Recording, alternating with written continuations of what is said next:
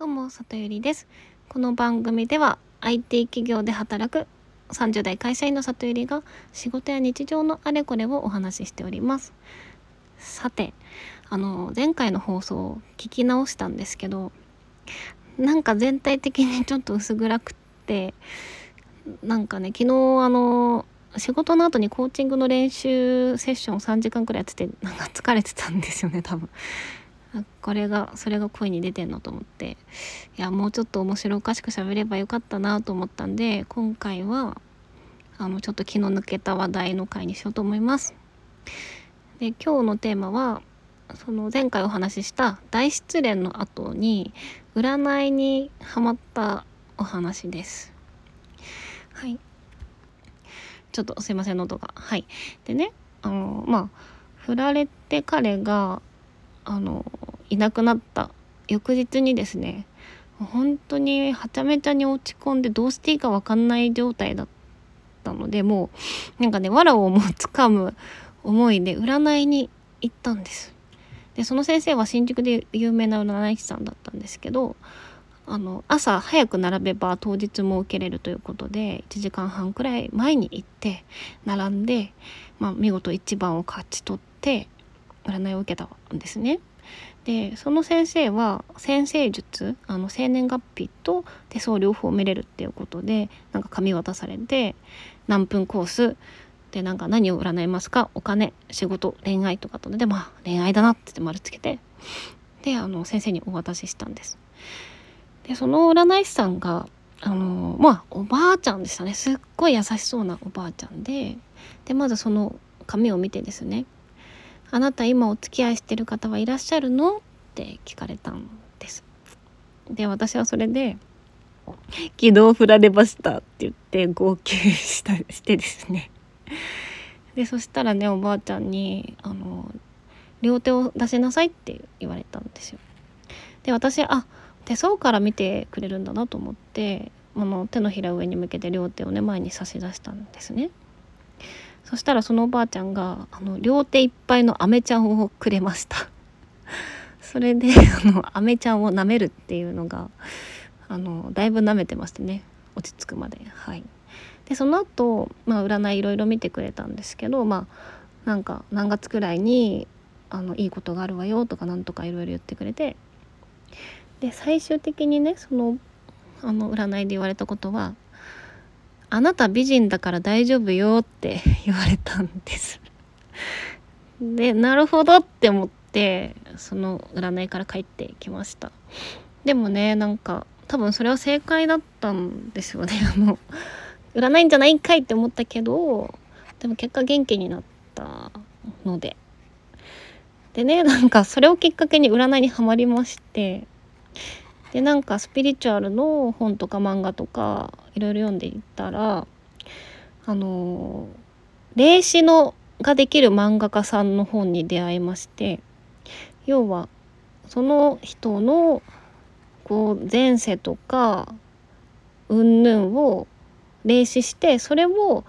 普通の霊視の人ってあの説明口で伝えると思うんですけどその方は絵に描いてくれるってやつがあってでそのねなんかエッセイ漫画みたいのがあったんですけど「あなたの前世は巫女です」みたいな。でなんかこうこうこういう使命を負ってるから今こういうことで苦しんでるんですねみたいな。ことを言われてその占いに来てる人が「そうだったんですよやっぱりそうだったんだ」みたいな。なんかそれで泣き崩れるみたいな。とかハッとするみたいな。すごいドラマチックなあの漫画だったんですよそれが。でえ私もこれやってみたいと思ってでその先生を調べてですねでなんと3ヶ月先まで予約がいっぱいだったのであのもう待とうとで予約してで3ヶ月待っていよいよその日当日になったんですね。でそれ本当にずっと楽しみにしててでなんかそこから私のスピリチュアルライフが始まる気がしたんでその占いが午前中にあってその午後はあのパワーストーンを買いに行くあの予約をしたんですよでなんかそのパワーストーン屋さんもなんか自分に合う石が見つかったらなんか手の上でゴロって動くみたいなやつがあってえー、やってみたいって思ったんですね。でまあいざその占いのところに霊視の先生のところに行きました。でまあその霊視が60分2万円っていうまあそこそこ高額なものだったんですけど、まあ、色紙2枚分書いてくれるということであの、まあ、そのくらいするもんだろうと思って挑んでですね。でまずあのこうなんかベロア調の布がこうかかってる部屋の中に行ったら割とちょっと男性っぽいなんかサバサバした雰囲気のあの、まあ、年は多分50代くらいのあの方が女性がねいらっしゃってで最初に名前と生年月日の紙を渡してあのじゃあこれから書きますねって言って書いてくれたんですね。でその書きながらあのいろいろ説明してくれたんです。でまずあなたの今世に影響を与えてる前世を3人書きますねって言われてですねで1人目書きながら説明してくれたんですけど1人目が江戸時代の勉学に励んでいた百姓でした。で当時はその百姓が勉強なんかしてどうすんだってバカにされながらも、まあ、頑張って勉強していた賢い人だったと。であなたが最近振られた彼氏はその時の奥さんの生まれ変わりですと。うんなるほどと。で次次がフランス革命の時代の都市計画に携わった革命家で趣味はピアノって言われたんですよね。なるほどっていうそのなんか要は下水処理とかそこら辺がまだ整ってない時代にそういうあのねなんか窓から汚物を捨てるみたいなあれですよねその時代ってだからそこらそういうのを整備しなきゃダメだって言ってなんか改革を起こした人だったらしくてなんかあのフランスの昔のその巻き髪みたいな男の人ね描いてましたね。で3人目がエジプト文明の時のピラミッド建設の現場監督でそのお家が優秀な建築のお家だったけど長男が仕事ができなくてあなたは次男でその家族の権力構想にめちゃめちゃ巻き込まれて大変だった人って言われたんですよ。でねこれあの私江戸時代の百姓までふんふんって聞いてたんですけどフランス革命くらいからちょっとポカンとしてしまってですねっていうのも私あのずっと理系でやってきたから世界史に特に疎くて なんかあのあはあそうなんですかみたいになっちゃいましたね。でもなんか私ねうん多分考え方が結構男性に寄ってる感じはもともとしてたんでなんか前世が3人とも特に影響を与えてる前世が3人とも男性って言われたのはなんかちょっとしっくりはきたしなんかピラミッド建設の現場監督って私まあ IT の現場監督みたいな仕事してるから なんかそれはちょっと合ってんのかなと思ったけどなんか漫画みたいな「そうそうそうなんです」っていうのはなくって「うん」っ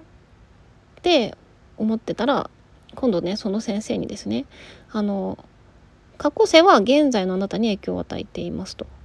でそのあなたのが今世で何をしなきゃいけないかっていうのをスピリチュアルガイドっっていうその来世のあなたが今教えてくれてますよって言われたんですよ。なるほどなるほどってあそこでなんか感動があるかもしれないと思って。でそれをねあの先生が書いてくれたんですね。そしたらなんか銀髪ので目がつり目で目が目の中が真っ白な人を書いてて。でそれ何ですかって言ったらあなたのスピリチュアルガイド来世の姿はシリウス星人っていう宇宙人ですって言われて。